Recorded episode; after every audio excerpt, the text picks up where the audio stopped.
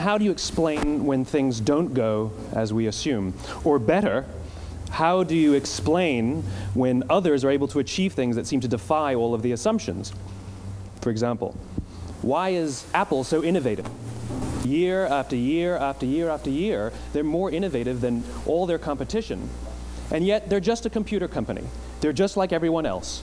They have the same access to the same talent, the same agencies, the same consultants, the same media, then why is it that they seem to have something different? Why is it that Martin Luther King led the civil rights movement? He wasn't the only man who suffered in a pre civil rights America, and he certainly wasn't the only great orator of the day. Why him? And why is it that the Wright brothers were able to figure out controlled powered man flight when there were certainly other teams who were better qualified, better funded, and they didn't achieve powered man flight, and the Wright brothers beat them to it. There's something else at play here. About three and a half years ago, I made a discovery. And this discovery profoundly changed my view on how I thought the world worked, and it even profoundly changed the way in which I operate in it. As it turns out, there's a pattern. As it turns out, all the great and inspiring leaders and organizations in the world, whether it's Apple or Martin Luther King or the Wright brothers, they all think, act, and communicate the exact same way, and it's the complete opposite to everyone else. All I did was codify it. And it's probably the world's simplest idea. I call it the golden circle.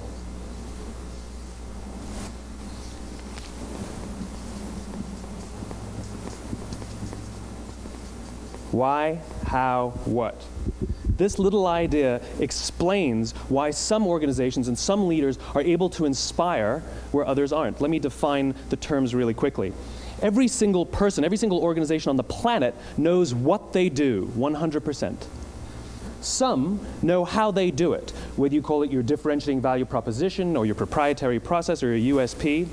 But very, very few people or organizations know why they do what they do. And by why, I don't mean to make a profit. That's a result. It's always a result. By why, I mean what's your purpose? What's your cause? What's your belief? Why does your organization exist? Why do you get out of bed in the morning? And why should anyone care? Well, as a result, the way we think, the way we act, the way we communicate is from the outside in. It's obvious. We go from the clearest thing to the fuzziest thing. But the inspired leaders and the inspired, or, inspired organizations regardless of their size, regardless of their industry, all think, act, and communicate from the inside out. Let me give you an example. I use Apple because they're easy to understand and everybody gets it. If Apple were like everyone else, a marketing message from them might sound like this We make great computers. They're beautifully designed, simple to use, and user friendly. Want to buy one? Meh. And that's how most of us communicate. That's how most marketing is done, that's how most sales is done, and that's how most of us communicate interpersonally. We say what we do, we say how we're different or how we better, and we expect some sort of behavior, a purchase, a vote, something like that. Here's our new law firm. Uh, we have the best lawyers with the biggest clients. We have, you know, we always perform for our clients, do business with us. Here's our new car. It gets great gas mileage. It has, you know, leather seats. Buy our car. But it's uninspiring. Here's how Apple actually communicates. Everything we do, we believe in challenging the status quo. We believe in thinking differently. The way we challenge the status quo is by making our products beautifully designed, simple to use, and user friendly. We just happen to make great computers. Want to buy one? Totally different, right? You're ready to buy a computer from me. All I did was reverse the order of the information. What it proves to us is that people don't buy what you do, people buy why you do it. People don't buy what you do, they buy why you do it. This explains why every single person in this room is perfectly comfortable buying a computer from Apple. But we're also perfectly comfortable buying an MP3 player from Apple, or a phone from Apple, or a DVR from Apple. But as I said before, Apple's just a computer company. There's nothing that distinguishes them structurally from any of their competitors. Their competitors are all equally qualified to make all of these products. In fact, they tried. A few years ago, Gateway came out with flat screen TVs. They're eminently qualified to make flat screen TVs. They've been making flat screen monitors for years. Nobody bought one. And Dell. Dell came out with MP3 players and PDAs. And they make great quality products, and they can make perfectly well designed products, and nobody bought one. In fact, talking about it now, we can't even imagine buying an MP3 player from Dell. Why would you buy an MP3 player from a computer company? But we do it every day.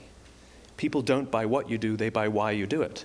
The goal is not to do business with anybody with everybody who needs what you have.